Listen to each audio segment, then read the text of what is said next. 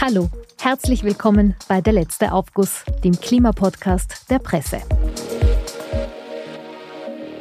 Bei uns hören Sie die entscheidenden Fakten in Sachen Klima, Umwelt und Nachhaltigkeit. Wir ordnen Meinungen ein und zeigen Lösungen auf. Mein Name ist Christine Meyerhofer. Und ich bin Therese Wirth. Und mein Name ist Michael Lohmeier. Im letzten Aufguss bringen wir jeden zweiten Freitag Klarheit in ein heißes Thema aus der Klimadebatte. Und wie immer starten wir jede Folge mit einem sogenannten Mitbringsel.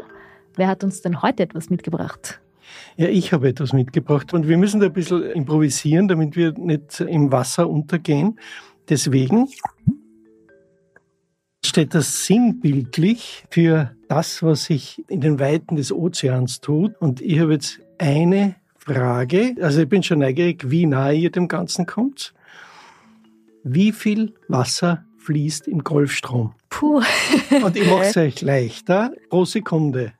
Ach so, pro Sekunde, okay. Mhm. Äh, ich habe überhaupt keine Ahnung und keine Vorstellung davon, wie viel das sein könnte. Ich sage jetzt einfach sieben Billionen Liter Wasser pro Sekunde. Okay, ja. Ich sag sowas wie mehrere tausend Hektoliter. Also so wirklich vorstellen kann ich mir das auch nicht, aber ich kann jedenfalls die Zahl referieren, die in der Literatur immer wieder genannt wird. Und das sind pro Sekunde 30 Millionen Kubikmeter. Und ein Kubikmeter sind 1000 Liter. Also du warst gar nicht so weit weg davon. Ich jetzt? Ähm, ja. Mit meinen 7 Billionen. Aber um das irgendwie nur in ein Verhältnis zu setzen, die Donau hat gerade mal 2000 Kubikmeter, also 2 Millionen Liter Wasser, die pro Sekunde durchfließen, also im Schnitt natürlich. Und die Menge, die durch den Golfstrom fließt oder die vom Golfstrom befördert wird, ist hundertmal mehr als alle Flüsse der Erde zusammengenommen ins Meer transportieren an Wasser. Ja gut. also es ist eine große Menge. Große Menge. Also man hat es vielleicht schon rausgehört, es soll heute um den Golfstrom gehen. Wir wollen nämlich über das sprechen, was dort passiert. Da ist zuletzt eine Studie veröffentlicht worden, die für großes Aufsehen gesorgt hat und auch große Sorgen bereitet. Denn diese Studie besagt, dass eben jene Meeresströmungen, unter anderem der Golfstrom, die Europa klimatisch so lebenswert machen, zusammenbrechen könnten. Und das hätte enorme Auswirkungen auf unser Leben. Ja, genau, du hast das richtig erfasst. Wir reden da über die atlantische Umweltzirkulation, wird das auch genannt. Äh, manche sagen Amok dazu, aber prinzipiell hat diese neue Studie von Holländern war es, glaube ich, holländischen Forschern, erstmals bewiesen, dass dieser Golfstrom zusammenbrechen könnte. Dass es erstmal eben wirklich in einem riesigen Modell, das über tausende Jahre geht, bewiesen. Also die haben da ein halbes Jahr lang hat da ein Riesencomputer gerechnet, um das eben diesen Kipppunkt darzustellen. Genau, und diese Studie hat deswegen auch so ein Aufsehen erregt, weil die Folgen eines solchen Zusammenbruchs wirklich verheerend wären. Also der Golfstrom ist ja quasi unsere Wärmepumpe, sagt man oft. Und wenn der zusammenbrechen würde, würde das ganze Klima sich ziemlich verändern in Europa. Also es wird um einiges kälter werden. Also die US-amerikanische Küste würde ziemlich überschwemmt werden, weil der Meeresspiegel steigt. Ja, es gibt einfach viele Folgen, die dadurch ziemlich dramatisch werden. Und das Ganze wäre eben irreparabel, also nicht mehr rückgängigbar. Genau, dazu muss man wissen, dass alle Ozeane durch Strömungen miteinander verbunden wird und durch das sogenannte globale Förderband, also in der Fachterminologie heißt das äh, thermohaline Zirkulation, kaltes und warmes Wasser durch die Ozeane ausgetauscht werden. Das funktioniert deswegen, weil kaltes und salzhaltiges Wasser schwerer ist als warmes Wasser bzw. Süßwasser. Und innerhalb der Ozeane gibt es da eben ein System, das durch Strömungen dieses kalte und warme Wasser miteinander austauscht. Und ich glaube, an dieser Stelle kann man erklären, wie das Ganze, wie das Förderband funktioniert und wie es abläuft. Da gibt es das warme Wasser, das von der Karibik aus mehr oder weniger vom Golf von Mexiko in Richtung Norden, fließt entlang der nordamerikanischen Küste und dann geht dieser Golfstrom, der eben benannt ist nach dem Golf von Mexiko, der geht dann über den Atlantik und streift dann Frankreich und dann weiter die britische Küste und entlang von Skandinavien. Dort dreht diese Strömung und wird salzhaltiger und wird kälter und dadurch geht das Wasser wieder in die Tiefe und es fließt dann in Richtung Süden. Das ist wichtig für das Klima in Europa, für das Klima in Nordamerika. Das ist auch. ja auch zum Beispiel der Grund, warum Städte in Europa, also zum Beispiel Rom ist ja auf dem selben Grad wie New York. Genau. Und trotzdem ist es viel wärmer. Genau. Deswegen dort. Und das hat nicht nur Auswirkungen auf uns Menschen und auf die Attraktivität der Klimazonen in Europa, sondern das hat natürlich auch große Auswirkungen auf die Fischschwärme zum Beispiel und auf die Routen, die Fische und Meeresbewohner eben jetzt haben. Das würde durch eine Änderung des Golfstroms durcheinandergewürfelt werden. Und am folgeschwersten sind wahrscheinlich die Folgen für das Klima in Europa. Ja, die werden wirklich verheerend, aber vielleicht muss man ganz kurz sagen, warum das jetzt eigentlich an einem Kipppunkt steht, diese Strömung. Und das ist ja, weil es wärmer wird und das Eis in Grönland, in der Arktis schmilzt und dadurch Süßwasser ins Meer gelangt und das Ganze eben durcheinander bringt. Dass das passiert, das wissen wir ja schon seit längerer Zeit. Also Studien haben ja herausgefunden, dass seit 1950 15 Prozent dieser Strömung sich schon abgeschwächt hat. Und jetzt ist eben die Frage, ob es irgendwann ganz aufhören wird. Genau, und das sagt diese Studie, die da vor kurzem präsentiert worden ist von diesen drei holländischen Wissenschaftlern, dass dies möglich ist.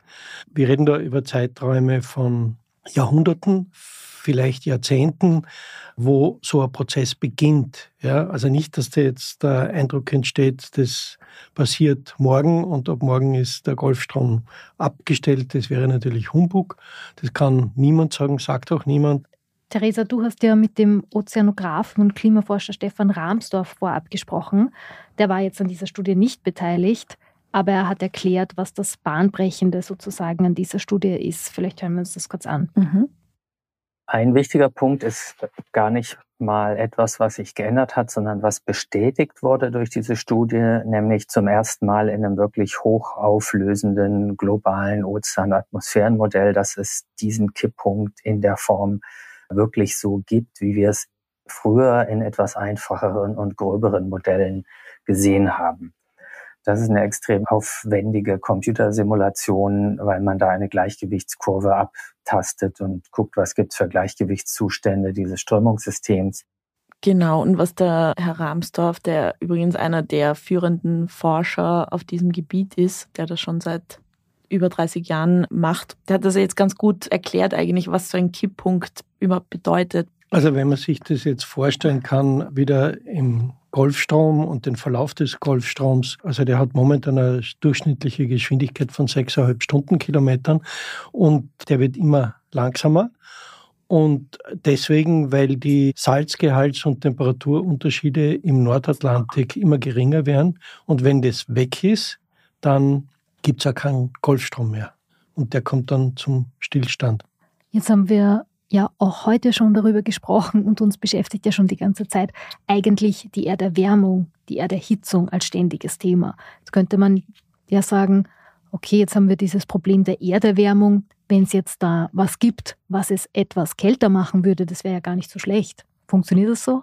Nein, das funktioniert nicht so, weil wenn wir jetzt über den Klimawandel reden, reden wir von einer Erwärmung von wenigen Grad, also global gesehen natürlich. 1,3 sind wir jetzt. Wir steuern auf zwei bis drei Grad Erwärmung zu und dieses Kälterwerden durch den Golfstromabriss reden wir von anderen Dimensionen. Also das geht hin bis zu 30 Grad. Das Ganze könnte es nicht ausgleichen, aber ich habe genau diese Frage auch den Stefan Ramsdorf gefragt und vielleicht lassen wir ihn einfach antworten selbst wenn es eben dann, wenn es nach äh, zwei Grad globaler Erwärmung passiert, dann so, so ein bisschen auch ein Gegeneffekt durch mehr CO2 in der Luft gibt, werden die Folgen trotzdem noch verheerend sein.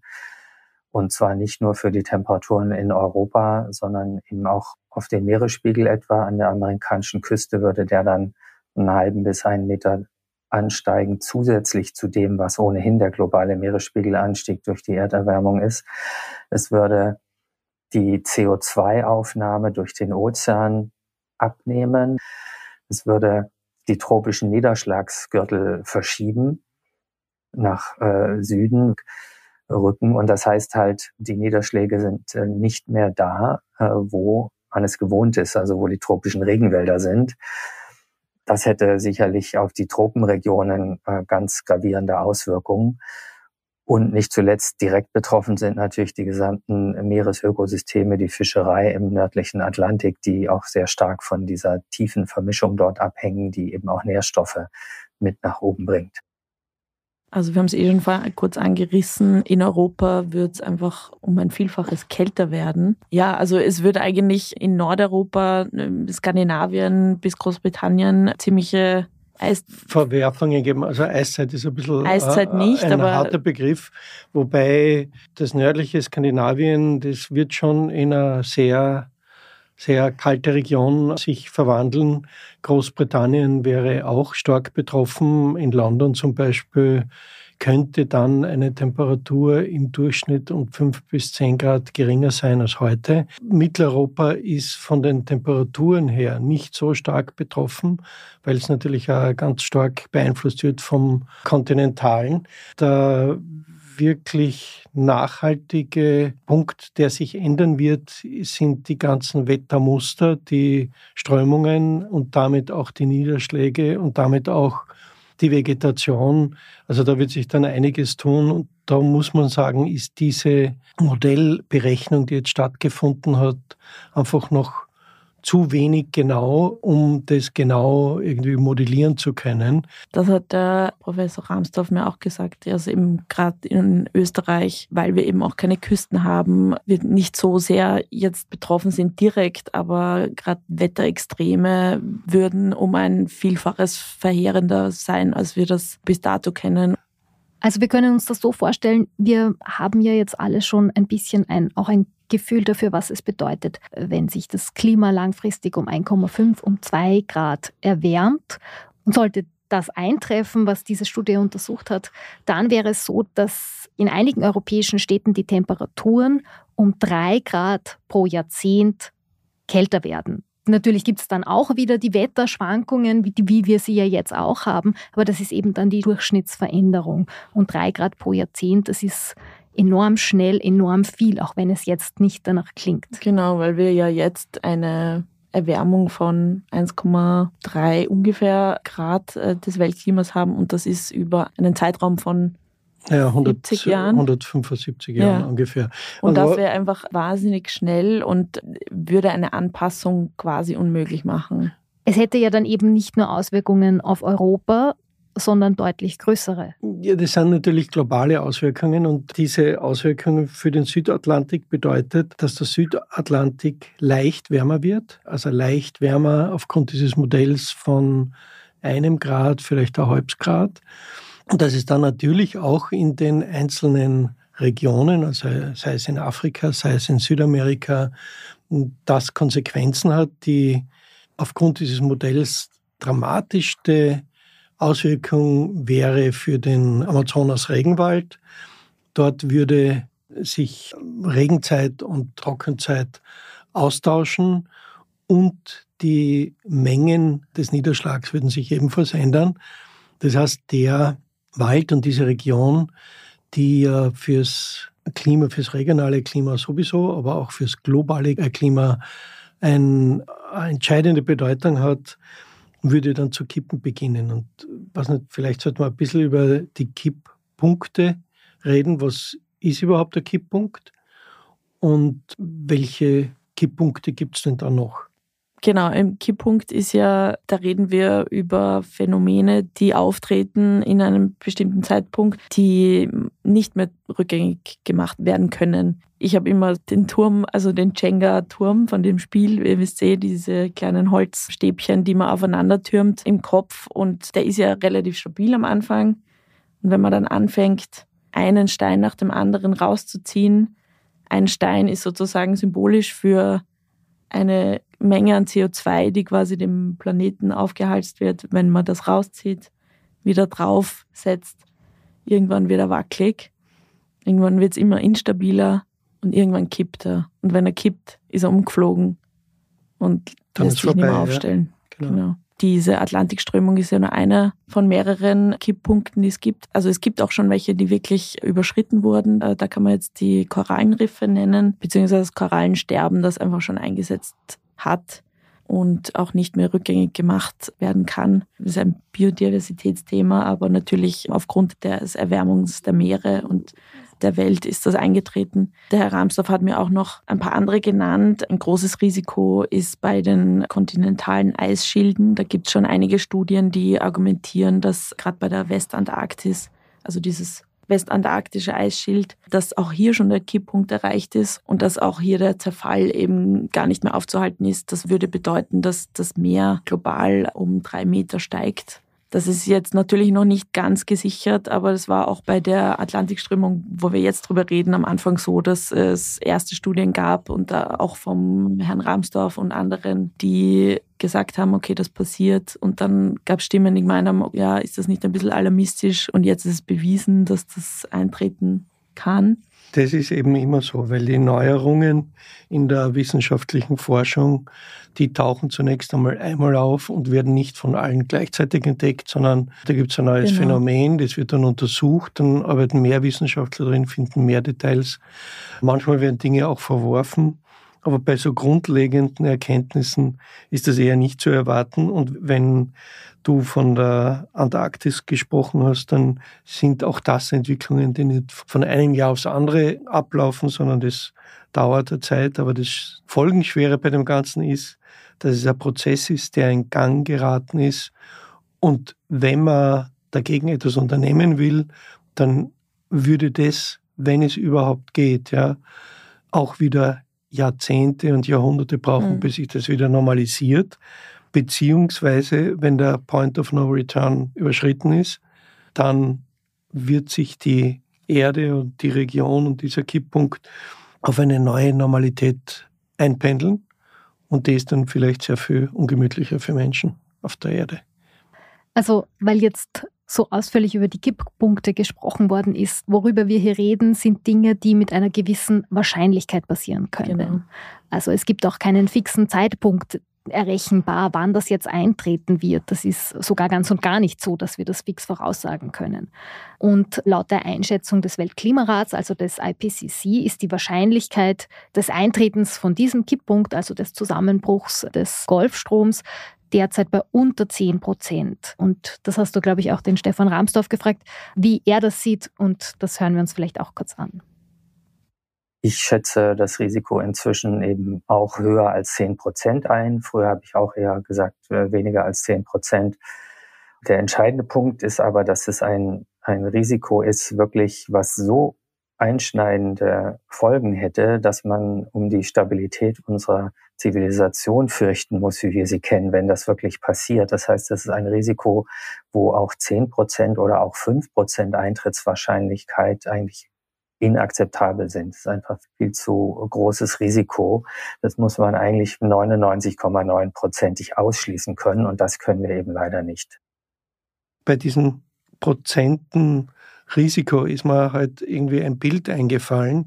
Wenn man jetzt unterwegs ist mit dem Auto und man weiß, dass die Bremsen nicht mehr gut beieinander sein und irgendwann einmal ausfallen können, dann wird man seine Fahrweise wahrscheinlich darauf abstimmen und schauen, dass man irgendwo ausrollt, das Auto abstellt und reparieren lässt, die Bremsen, weil alles andere wäre irgendwie ein Wahnsinn, wenn man da frohen Mutes den Berg fährt, vor der Kurve bremst und dann, na ja, geht die Bremsen halt nicht.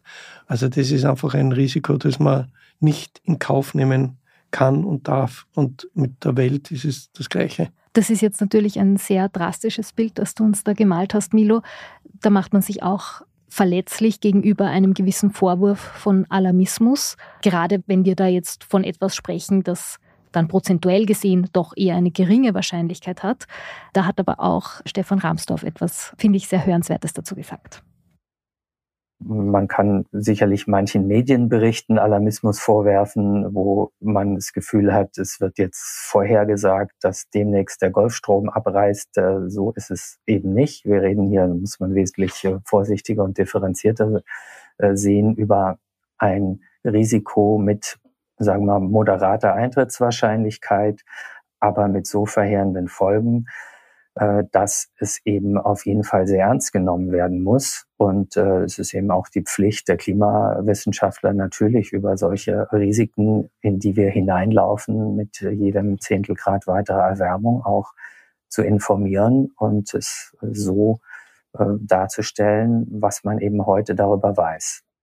Da schwingt schon mit den Zehntelgrad Erwärmung ein bisschen mit worauf dieses Gespräch hinausläuft, nämlich was können wir denn tun, um diese Wahrscheinlichkeit so klein wie möglich zu halten im Endeffekt das, was wir ohnehin tun sollten, nämlich den Klimawandel so gering wie möglich zu halten. Und das, was dazu nötig ist, das wissen wir schon. Also CO2-Ausstoß oder Treibhausgasemissionen reduzieren drastisch und möglichst schnell. Die Ziele dazu gibt's. Also wir haben ja die Pariser Klimaziele. Dazu haben sich auch alle Staaten, fast alle Staaten bekannt. Jetzt müsste man eben auch die Maßnahmen setzen, damit das auch durchgesetzt wird, eingehalten wird.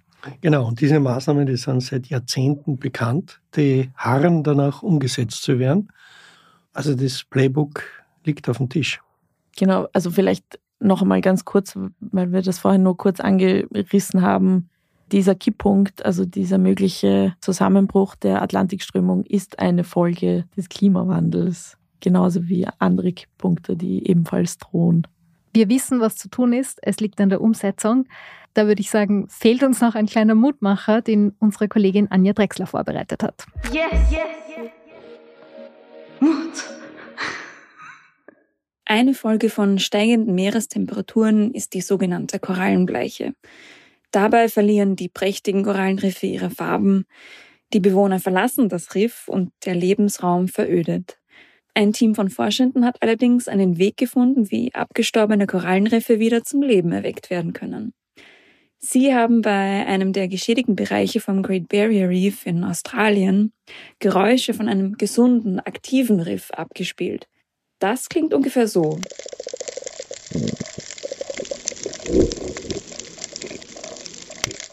Von diesen Unterwassergeräuschen wurden zahlreiche Fische angelockt, für die das Riff eigentlich kein attraktiver Lebensraum mehr war. Sie reinigen die Riffe und schaffen Raum für nachwachsende Korallen. Zwar kann ihre Anwesenheit allein ein Korallenriff nicht wieder zur Gänze herstellen, aber sie locken auch andere Bewohner wieder an und unterstützen so die Erholung. Yes, yes, yes. Also jedenfalls kurios. Wie lautet eure Einschätzung? Macht euch das Mut?